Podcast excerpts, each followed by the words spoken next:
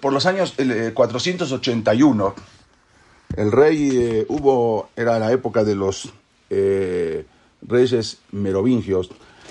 Bueno, el rey Clodoveo, que era el rey de los francos, fue el primer rey merovingio de lo que se conoce como la actual eh, Bélgica. Bueno, este convencido, fue justamente convencido por su esposa eh, Clotilde, se convierte al catolicismo y justamente fue un 25 de diciembre del año 496 cuando empieza a convertir al pueblo, empezando por 3.000 guerreros que tenía en la catedral del Rey, de Reims. Y ya con esta conversión le siguen también los pueblos germánicos, luego le siguen los pueblos francos y prácticamente toda Europa pasa a ser católica. Recordemos que hasta ese momento eh, no era el catolicismo, sino estaba la época de los romanos y eh, no había una religión como tal. Entonces ahí se empiezan a convertir al catolicismo. Eh, pero ahora resulta que se presentaba un problema. ¿Cuál era el problema que era? La iglesia, la iglesia tenía mucho miedo que los judíos influyeran en los católicos. ¿Por qué? Ya que los católicos eran analfabetos, porque la misma iglesia los eh, como que imponía que no se podían leer ciertos libros y no querían que la gente sea culta en ese momento. Entonces preferían que sean analfabetos. Así no se enteraban de tantas cosas que, iban pasando. Pero ¿cómo iban a poder discutir eh, en cuestión de fe con los judíos si justamente los judíos desde la infancia ya estudiaban, era una obligación, desde la época, desde la época del Talmud, incluso antes, de la época de la Mishnah, ya era una obligación que los judíos eh, estudiaran desde los cinco años eh, mandándolos a un Talmud Torah, a una escuela. Entonces, ¿cómo iban a poder eh, discutir un católico con un judío en, cuestión de fe? Era imposible. Eso es lo que tenía miedo la, iglesia. Entonces, para el año 527, con el reino visigodo, el rey Justiniano convierte eh, en ley la persecución de los judíos. La hizo una ley, ya que eran los únicos que la iglesia no podía, no podía convertir los pueblos se iban convirtiendo, pero los judíos no se convertían. Justamente en ese mismo año, el emperador eh, Justiniano decreta a los judíos, él empezó a averiguar cuál era la principal, el principal rezo de los judíos. El principal rezo de los judíos es conocido, es el, el Shema Israel. Entonces, justamente, este, él decreta, Justiniano, que la, prohibición para los, de los judíos de recitar el Shema Israel. Incluso no solamente el Shema Israel. Eh, el Kadosh, Kadosh, Kadosh, que nosotros rezamos en, en, eh, la tefilá, en los rezos. Entonces, ya que él aludía, de que él decía que esto aludía, el Kadosh, Kadosh, Kadosh, como está tres veces, aludía a la, lo que es la Santísima Trinidad, como lo llamaban, eh, lo que es el Padre, el Hijo, el Espíritu Santo, y por lo tanto prohibió que los judíos puedan decir el K2, K2, K2 y el Shema Israel, que era el rezo más importante, y para esto mandó inspectores dentro de las sinagogas para cuidar que se respete el orden y que los judíos no puedan decir estas dos, estos dos rezos. Pero los judíos, eh, como, nosotros, eh, como nosotros sabemos, los judíos siempre buscan y saben encontrar la solución a todo. Entonces el Shema Israel, como no lo podían decir en su momento, lo introducen en el final del rezo, en el Keter de Musaf. Eh, entonces introducen ahí cosas que hasta ese momento no se podía, no, no había. Entonces en ese momento ponen el Shema Israel en el Keter de Musaf. Acá lo tenemos en, en hebreo, como se introduce el Shema Israel porque no se podía decir en su momento, entonces lo ponen ahí y también el K2, K2, K2, que lo, entonces hasta que después se quitó, se fue esa ley, se anuló, pero se quedaron los judíos eh, diciendo, hasta hoy en día lo, lo, resistamos ahí.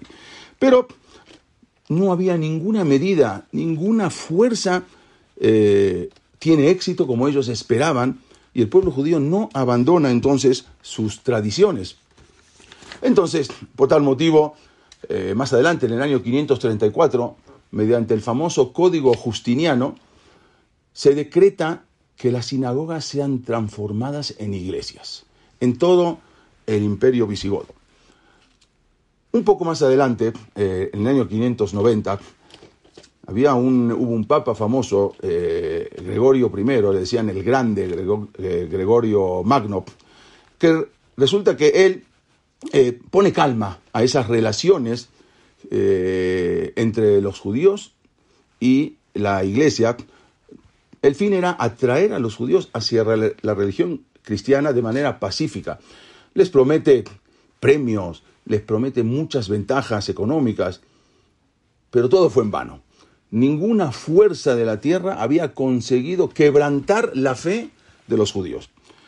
Por lo tanto, eh, en el año 590 asume, esto es, todo lo que, esto es todo lo que el código justiniano, todo como se les imponía a los judíos, eh, en el año 590, como es bien sabido por todos, asume el rey eh, Recaredo, que este rey eh, fue el que convirtió prácticamente a España al cristianismo.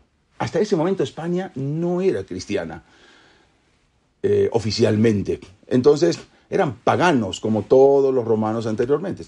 Pero en el año 590 este rey convierte a España al cristianismo. Hay que saber que los judíos ya vivían en España desde bastante tiempo antes. Incluso, les voy a decir, hay muchas cosas que dentro de, la misma España fueron llamados eh, los nombres por judíos. Hay muchas ciudades que incluso fueron, fueron puestas nombres, aunque, aunque alguien no lo crea, y si hay diferentes lugares o diferentes versiones. Pero, por ejemplo, los judíos venían eh, escapados de, los hebreos. Los hebreos venían escapados de, después de que se, destruye el, el, primer templo, incluso también con el primer templo, ya figura está en, uno de los profetas, cuando eh, dice que van, los judíos van a volver de Sefarad y de Sarfat, dice mi, Sefarad, mi Sarfat, en la época del profeta Obadia, está, incluso que estamos hablando eh, eh,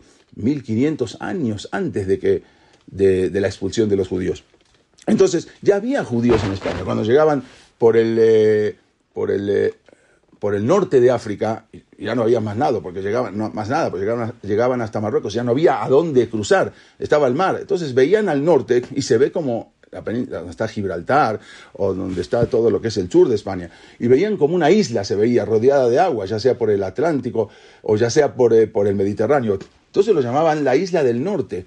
Y así lo llamaban, eh, la isla en, arameo se dice I, entonces le llamaban eh, eh Isafón. Entonces así, así lo llamaban, Isafón. Y más adelante el nombre fue mutando, fue cambiando, Isapón, Isapán, hasta quedó Hispania, que prácticamente los mismos judíos de la península ibérica, que eran también, se, se dice que eran los Ibrim, que eran los primeros que llegaron, luego se, se cambió, península ibérica.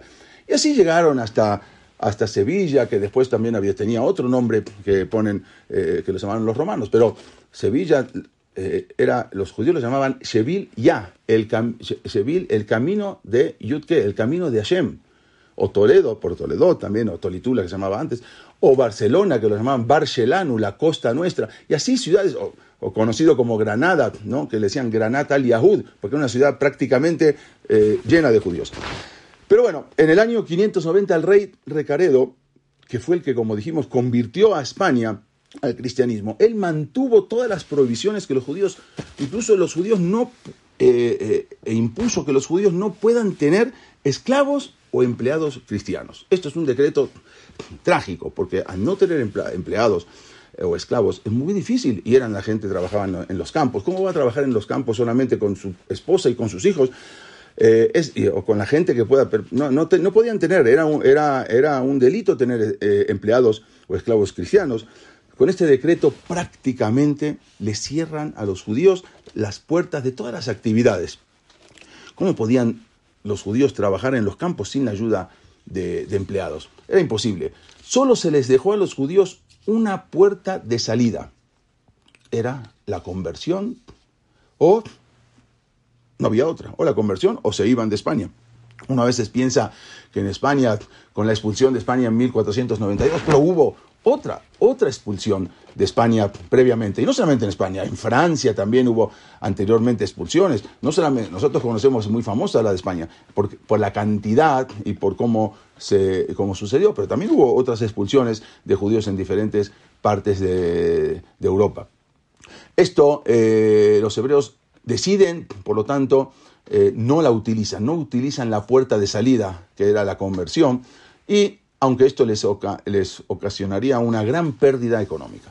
Pero bueno, ¿qué pasó? ¿Dónde está el tema del canidre? Pasemos un poco entonces ahora a lo que es el tema del canidre. Tanto su historia, su autor, así como la fecha de composición de lo que es el canidre o el col nidre, como también suelen eh, decir los ashkenazim, son desconocidas pero se sabe que ya existía en la época de los Geonim, en la época de los sabios de Babel, estamos hablando del año, a partir del año 589, ya se empezó. Antes no había todavía un, eh, eh, un relato histórico o no había, no tenemos eh, alguna información, pero a partir de casi el año 590 se empieza a difundir el tema del Canidre. ¿Cómo salió el tema del Canidre?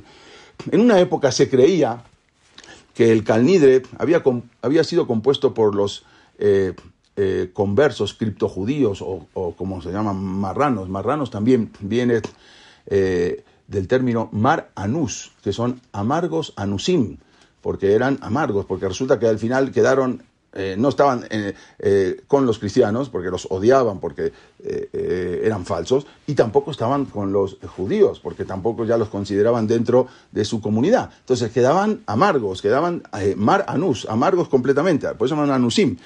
Pero bueno, entonces eh, se pensó que en la época, justamente en esa época, que los judíos habían eh, eh, sido obligados a convertirse al cristianismo, pero secretamente habían mantenido, como dijimos, su fe original. Pero realmente esa no fue su, ese no fue su origen, sino mucho antes. El tal Nidre incluso precedió a la Inquisición española, ya que en verdad comenzó se comenzó a recitarlo durante el periodo visigodo de España, justamente el periodo que estábamos hablando con el rey Recaredo de España, cuando se convierte al cristianismo y convierte luego a toda la población.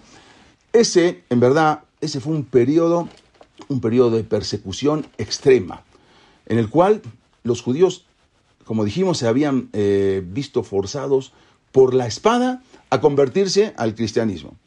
Entonces el Nidre servía para anular esa, esa conversión forzada que tuvieron que hacer en la iglesia. Y llegaba el día de Kippur y tenían que ir a escondidas a, eh, a confesar, a anular ese juramento que tuvieron que hacer. Con la llegada del Yom Kippur, se reunían entonces los judíos clandestinamente en cuevas alejadas de la ciudad para poder eh, realizar sus plegarias, y no solamente sus plegarias, sino también anular esa eh, conversión forzada dentro de ellos que tuvieron que hacer, eh, como dijimos, era a la fuerza, no, no había otra manera. Entonces, en ese momento el rabino se levantaba para declarar que todos los juramentos y todas las promesas que habían hecho en la iglesia quedaban nulos. ¿Por qué? Puesto que lo, lo habían hecho, lo habían formulado bajo amenaza bajo coacción. Entonces, en ese momento el rabino se levantaba y anulaba todo lo que ellos eh, habían prometido. Así fue como el Cal Nidre de a poco fue introducido en el rezo. También justamente en esas circunstancias fueron compuestas los emocionantes acordes, las notas musicales del Nidre. No solamente el texto, sino también como lo cantamos los sefaradim el Nidre, así exactamente fueron introducidos con esa, fueron eh, creados con esa, con esa música. Sin embargo, luego más adelante, en el año 613, asume otro rey, eh, se llamaba el rey eh, Sisubeto, que decepcionado completamente por el fracaso, el fracaso de, querer convertir a los judíos al cristianismo, entonces pone un ultimátum. El ultimátum era bautismo o expulsión muchos judíos deciden quedarse. ¿A dónde se van a ir? No era como hoy en día que uno puede viajar fácilmente.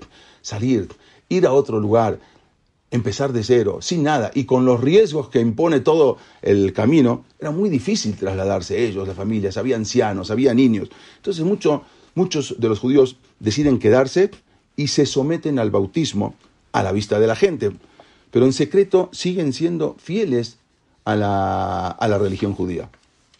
Estos, estos son los primeros judíos reconocidos eh, como Anusim. Los primeros, no, no en 1492, sino todavía mucho antes, esos son los primeros criptojudíos o marranos o conversos, aunque muchos sí deciden salir eh, y no se quedan y se trasladan a otros rumbos en Europa, como Alemania o como varios lugares en Europa que les daban que los recibían en ese entonces. Entonces, la costumbre del calnidre empezó a esparcirse, empezó a extenderse a muchas de las tierras vecinas, porque los mismos judíos que estaban acostumbrados a decir calnidre cada año, entonces ahora fueron los que, al salir, al exiliarse, se fueron a otros países y lo siguieron recitando en las tierras vecinas a través de esa migración de los anusim, y fue recitada en época de libertad religiosa, o sea, se siguió recitando el calnidre. Años más tarde, después, con eh, otro de los reyes, eh, el rey eh, de Suintla, llamado incluso el padre de la patria. muchos judíos que habían huido entonces regresaron. Este rey los dejó, los dejó regresar a los judíos, aunque la mayoría ya prefirió no regresar, no volver otra vez. Pero vuelve y en el año 680 otra vez la situación se revierte con la, cuando asumió el rey Hervigio y él expresó lo siguiente, arrancad de cuajo la peste judía. Imagínense si el rey expresa, se expresa de esa manera, ¿qué queda en el pueblo? Entonces, otra vez surge eh, ese odio, la religión judía queda prohibida en España, hoy en día la conocemos como España, pero antes estaba dividido, y se ordena que todos los judíos deben bautizarse dentro del plazo de un año. Los judíos salen otra vez, eh, vuelven a salir y otros se vuelven a quedar, ya muchos se vuelven a quedar, no era fácil salir, entrar, volver, era muy difícil, muchos se vuelven a quedar.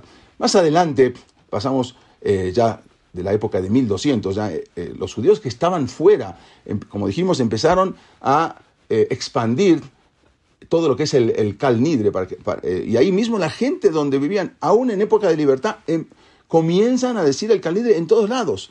¿Por qué? Porque era una, un rezo litúrgico que, eh, que trae mucho sentimiento. Entonces, justamente en la época de uno de los grandes rabinos ashkenazim, el rab Meir de Rottenburg, que era uno de los Tosafot, uno de los comentaristas del Talmud, eh, conocido como el Marán de Rottenburg, en 1293, junto eh, con el Calnidre se desarrolló desarrolla también otra costumbre, que es la que se recita previo al Calnidre y que se dice Vishivash el Mala, por la, autoridad de la corte celestial, celestial. Ellos aumentan esto, que da permiso a los transgresores de la ley, se llama los avarianim, los pecadores, a unirse a las oraciones de la congregación. Porque como estos se habían convertido al catolicismo y luego vuelven en Alemania y en otros países, los llaman como pecadores en ese momento. Entonces los aceptan, por eso dice Vishivash hermana Avarianim, nosotros aceptamos a todos los que se habían convertido y se agrega este texto y en todas las, eh, las oraciones de, las comunidades, en las congregaciones, como un esfuerzo para inspirar el regreso, la teshuvah, el regreso, el arrepentimiento de toda esta gente que se habían convertido a la fuerza.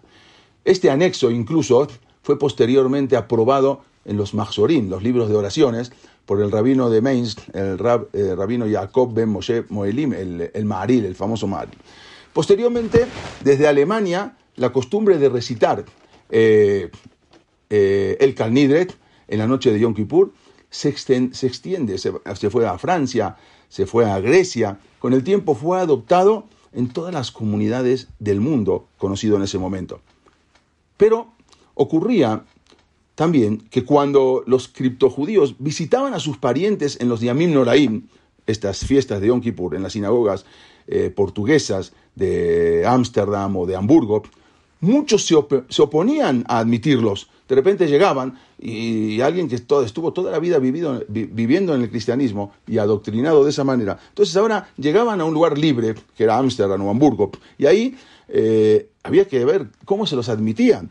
En ese momento, eh, ellos argumentaban que que los conversos debían haber huido y abandonado todas sus posesiones en España en lugar de haberse quedado y someterse a, una conversión. Porque eh, si bien era, era, la obligación, pero también había una puerta de salida y se podían haber ido de España. No era fácil, era muy difícil. Pero ellos argumentaban que por qué no se fueron en su momento. Entonces no los veían con, buena cara. Es por eso que, eh, justamente por ese motivo, que los rabinos de aquella generación ordenaron recitar la siguiente frase, que es eh, invocando en español, es invocando a Dios, invocando a Jesús y con la anuencia de la congregación declaramos que nosotros permitimos orar junto a los transgresores, es decir, los abarianim, o sea, los conversos. Aceptaron, la gente no los quería aceptar. Entonces los rabinos compusieron ese texto también para aceptar a todos estos que venían ahora y se quitaban la máscara y se volvían al, judaísmo abiertamente. Pero la historia del Calnidre en verdad no termina aquí. Desgraciadamente, eh, en muchas ocasiones esta oración litúrgica ha sido utilizada por no judíos para afirmar que un juramento de un judío no puede ser tomado como válido. ¿Por qué? Porque decían, ¿cómo vamos a tomar en, la justicia o en algún lugar un juramento de los judíos? Si al rato van en Yom Kippur y anulan todo juramento. Entonces no querían aceptar, ya no, no querían ahora aceptar, fue un problema, porque decían, no, el juramento del, del judío ya no es válido. Históricamente, esta acusación fue hecha tan a menudo y tan persistentemente que muchos jueces gentiles negaron permitirle a los judíos tomar un juramento, basándose sus objeciones principalmente en esta oración. Decían, no, esta oración es la que anula todo, ¿cómo yo le voy a poder creer? Justamente en, el año 1240, que fue justo un 24 de junio de 1240, había un rabino muy importante, Rabbi Giel de París, que se vio obligado a refutar esta acusación que había, que había sido hecha por el rey Luis Y la reina Blanca de Castilla. él tuvo que demostrar con pruebas que la oración del Calnidre no absuelve a un judío de guardar la promesa hecha al prójimo. Y lo tuvo que demostrar, porque si no, era imposible. Algo terrible que, bueno, esto ocasionó después, aunque él ganó todo ese debate, ocasionó después una quema muy grande en 1240, que quemaron eh, eh, muchos, muchos ediciones del Talmud. Imagínense, era todo un Talmud escrito a mano, no había todavía la imprenta, y fue una quema terrible justamente en junio del año 1200, 24 eh, de junio de 1240. Incluso algo increíble, cuando fue más adelante la expulsión de los judíos de España, eh, eh, decretada por, por Fernando, por los reyes Fernando e Isabel, a través del edicto de expulsión, que fue en el año que, el 31 de marzo de 1492, cuando los judíos justamente salen de, de España, del puerto de, Palos en Cádiz, cuando sale con Colón, que sabemos que muchos de los que iban con Colón eran judíos. Incluso hay eh, escritos donde dicen que la, eh, una noche empezaron a escucharse canciones, pero eran algo litúrgicas que cantaban de una carabela a la otra, ¿sí? de un buque al otro, y todos los judíos al unísono, eh, o los, no eran, aparentemente judíos, pero no, estaban como judíos, eh, cantaban al unísono, no se sabía qué pasa, incluso alguien escribió eh, a la reina de que no sabía qué brujería o algo estaban haciendo, porque todos cantaban al unísono algo, una canción. Justamente era el Calnidre esa noche de Yom Kippur, que iban cantando en las, en las tres carabelas los judíos que se encontraban, los judíos ocultos que se encontraban ahí con Colón yendo a, descubrir, yendo a las Indias. Incluso más adelante también, eh, en 1656, eh, había un, rabino muy importante que fue el que eh, hizo todo para que los judíos después de 365 años puedan volver a Inglaterra. Habían sido expulsados en 1290 por el rey Eduardo I y después con eh, Oliver Cromwell, pudieron volver, eh, hubo negociaciones entre el Rab Menashe en Israel y Oliver eh, Cromwell al final para la readmisión de los judíos a Inglaterra después de 365 años. También ahí hubo problemas con el Calnidre, porque decían que los judíos van a prometer una cosa y después van, van al templo y lo anulan o lo cancelan con el Calnidre. Incluso más adelante estamos hablando, en el siglo XIX, en el año 1857, el gobierno ruso decretó que los libros de oración del día de Kippur deben incluir, incluir como introducción a esta liturgia al Calnidre una explicación hebrea en la que se declara que esta anulación es únicamente válida para, las para la persona que lo hace y a ninguna otra persona más.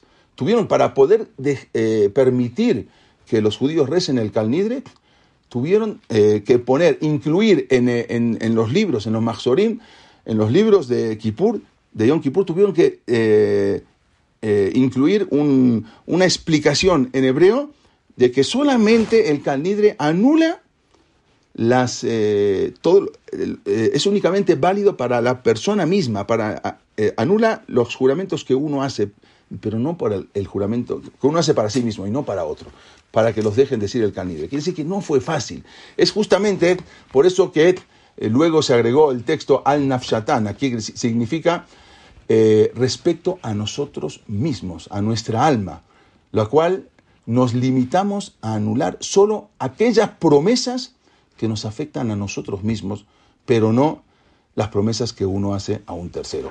Esto es más o menos para entender de qué se trata el, el, calnidre, como dijimos que se originó en Sefarad, en la época de los reyes visigodos, más concretamente en la época del rey Recaredo, y después se extendió. Hoy en día el calnidre se dice en todo el mundo, en comunidades ashkenazí, en comunidades yemenitas, comunidades marroquíes, en todo el mundo se expandió porque fue algo eh, que los judíos les dolió mucho, fue algo que tenían que hacer para cancelar todos esos juramentos que ellos habían hecho. Pero ya que estamos en el tema de Kippur y el tema del Canidre, también hay algo que, se que hacen eh, eh, en las comunidades ashkenazim, también los sefaradim, eh, pero no con tanta, con tanta litúrgica, algo que se llama Iskor. No sé si ustedes conocen, el Iskor es un recuerdo a todos los fallecidos. Se hace en los templos, también lo hacemos los, los sefardim, también lo hacemos. Ellos lo hacen de otra manera y el rabino se para en, eh, eh, en, el palio, en la, en la teba, y empieza a recordar uno por uno de todos los que van pasando, se van formando, y van pasando y van recordando a toda su familia que ya no están. Eso nosotros también lo hacemos, acostumbramos de esa manera. Pero eh, los Ashkenazim tienen una costumbre de que todos los que sí cuentan con, eh, con, papá y mamá se salen de la sinagoga. Solamente se quedan dentro los que eh, tienen que recordar a, los difuntos, a su papá, a su mamá o a sus hijos.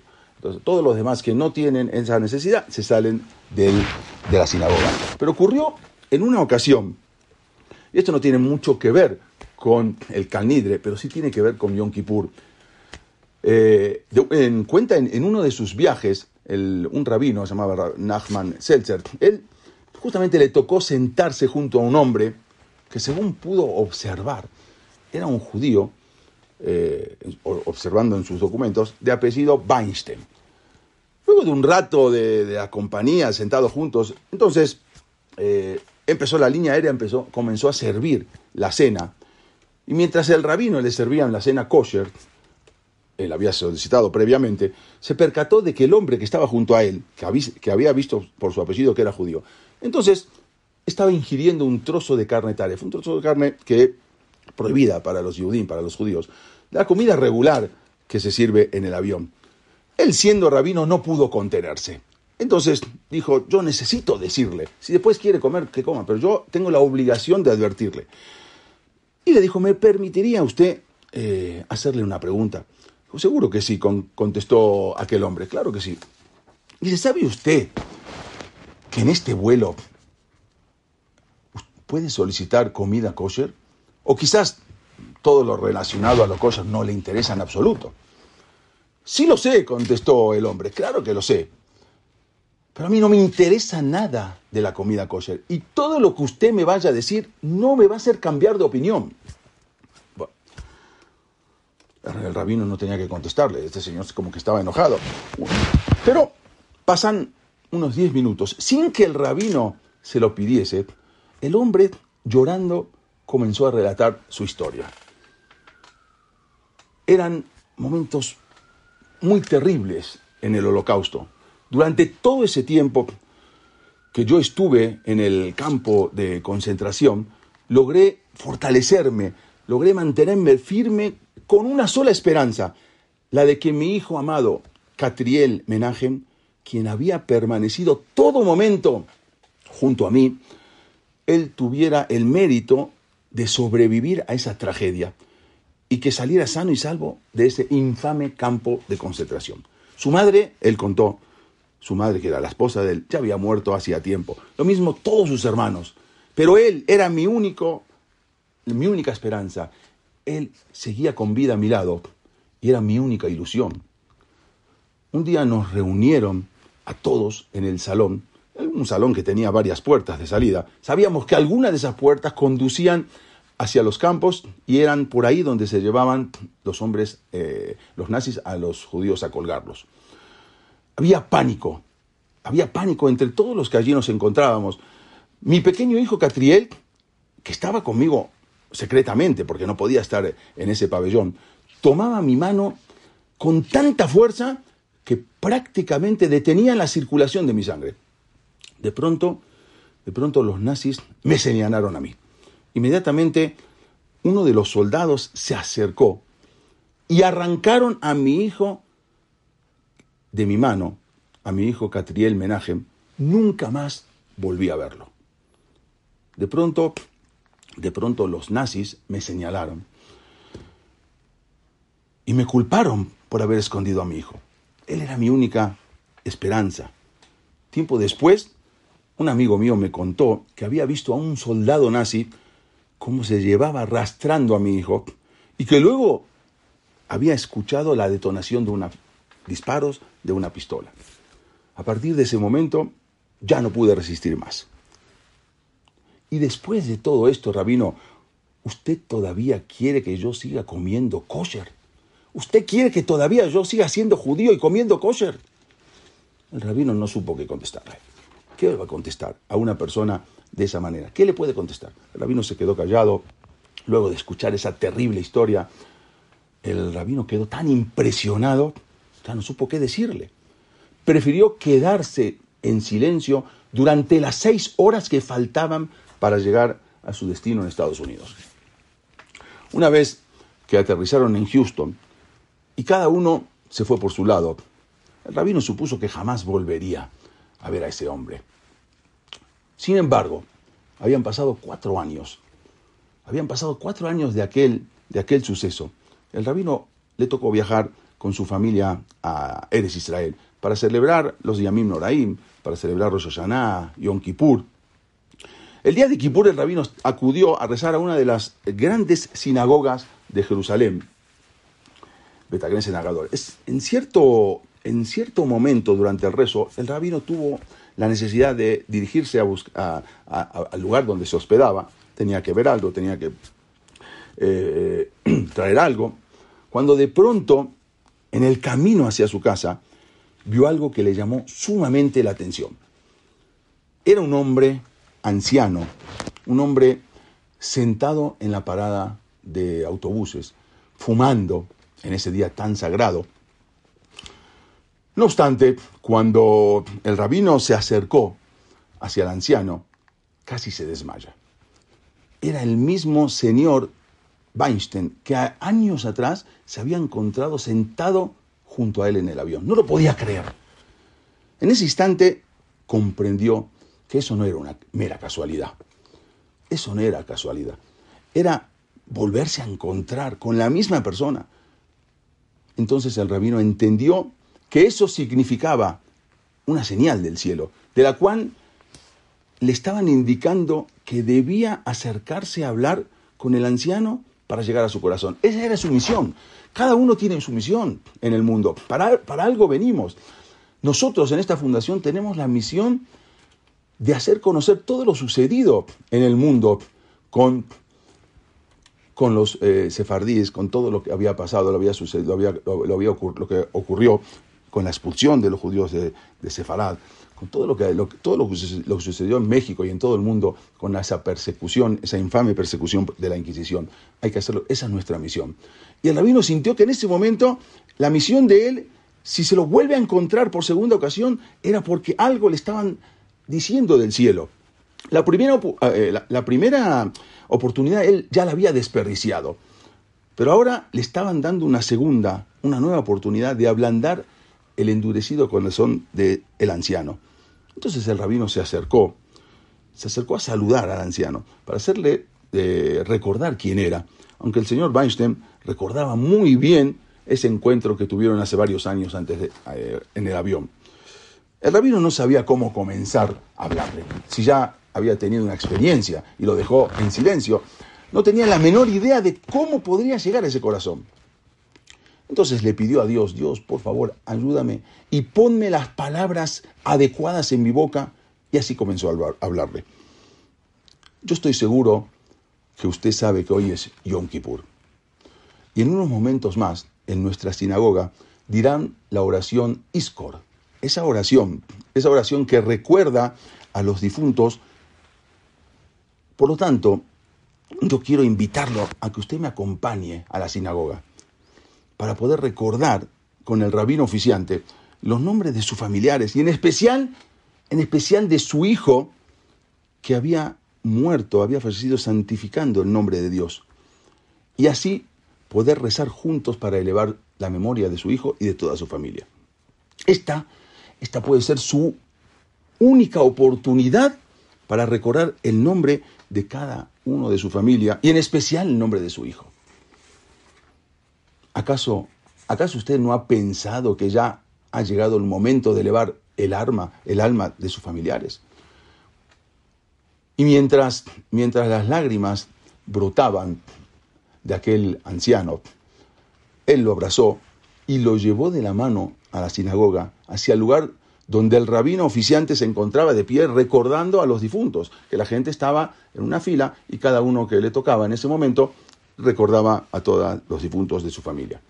Posteriormente, el señor Weinstein se paró junto al rabino cuando le tocó su turno y mencionó cada uno de sus eh, familiares en voz baja y también menciona el, hijo, el nombre de su hijo, que había fallecido de la manera que lo dijimos, supuestamente el nombre Catriel Menachem Ben Yehezkel Sarga. Entonces, en ese momento sucedió algo impresionante, algo, algo que nadie esperaba. El rostro del, rabino se iluminó mientras el sudor caía de su frente hacia sus ojos, y sus, sus ojos en ese momento estaban a punto de estallar. Entonces volteó la cara hacia el anciano que estaba allí parado y gritó a toda voz, papá, papá. En ese momento el señor Weinstein cae desmayado.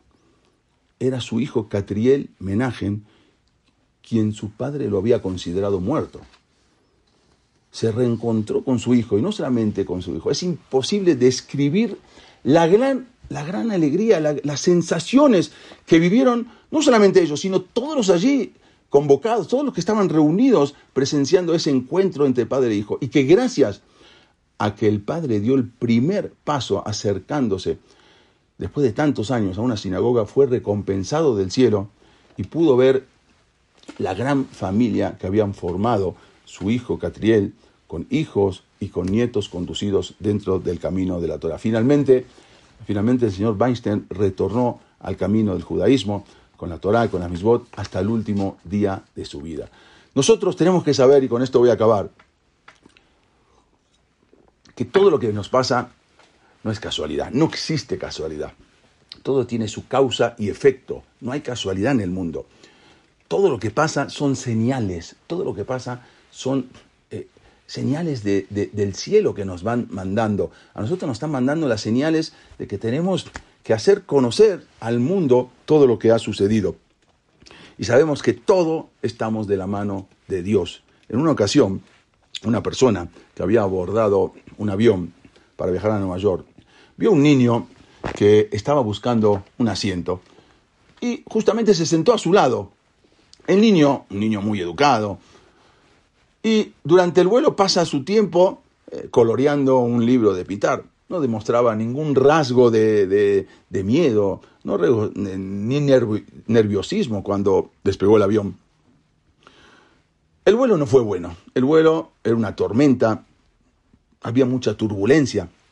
De pronto, una fuerte sacudida hubo en el avión y todos los que viajaban ahí se pusieron muy nerviosos. Muchos empezaron a gritar, eh, incluso bajan las máscaras de oxígeno. Sin embargo, el niño mantuvo su calma, el niño mantuvo su serenidad en todo momento. No podía creerlo este señor. El hombre que estaba sentado junto al niño no entendía cómo hacía el niño para poder mantener la calma. Hasta que decidió preguntarle, ¿no tienes miedo? ¿No tienes miedo? Todo el mundo gritando, todo el mundo desesperado y tú estás tranquilo, sigues coloreando. No, señor, le contestó, mirando su libro de pintar. Y le dijo, ¿cómo puede ser que no tengas miedo? Porque mi padre es el piloto. En esos momentos también tenemos que entender. Hay momentos en nuestra vida que los sucesos nos sacuden un poco. Nos encontramos en medio de una turbulencia. A veces no, vemos un terreno sólido eh, y nuestros pies no pisan un lugar seguro. No tenemos donde sujetarnos, nos sentimos inseguros. Sin embargo, recordemos que Dios es nuestro Padre. Y Dios viaja con nosotros, es el Rey del universo, Dios es nuestro piloto. Como leemos en las plegarias de Roshanay Kippur, Avinu Malkenu, nuestro Padre, nuestro Rey. En todo momento nuestras vidas están siendo guiadas por el Creador del cielo y la tierra. Hay que apegarse. En esos momentos debemos alzar la mirada al cielo, a Dios, y sentirnos confiados y decirnos a nosotros mismos, Avinu Malkenu. Dios es nuestro Padre, Dios es nuestro Rey, es nuestro piloto, es el que dirige todas, todas nuestras vidas. Esto es un poco para entender lo que significa el Yom Kippur apegarnos a Dios, tratar de reconocer todos nuestros errores y mejorarlos. Y nuestra misión, como dijimos, nuestra misión es tratar de acercar al prójimo y saber que nosotros, los eh, judíos, somos los representantes de Dios en este mundo. Somos los que llevamos la marca registrada de Dios en este mundo. Por eso justamente es nuestro comportamiento siempre no tiene que dar de hablar, sino al contrario, tiene que enorgullecer a la gente de que nosotros cumplimos y llegamos a Yom Kippur con estos, con estos días y saber de que el calnidre no es que viene a, anular las promesas que uno le hace al otro, para nada, sino nuestras promesas que nos habíamos comprometido y no cumplimos con, con Boreolam, con Dios. Les deseo a todos que seamos inscritos y sellados en el libro de la vida, así como tener un año próspero, un año lleno de bendiciones. Que tengamos todos Shana Tová, Umetuká. Gracias por darme la oportunidad de participar una vez más con ustedes en, este, en, esta, en esta obra impresionante que va a dejar mucho, mucho lo que hablar y tenemos mucho, mucho en lo que trabajar. Muchas gracias, eh, Shula, muchas gracias, David, Mónica y todos los que participan en esta obra monumental. Gracias a todos.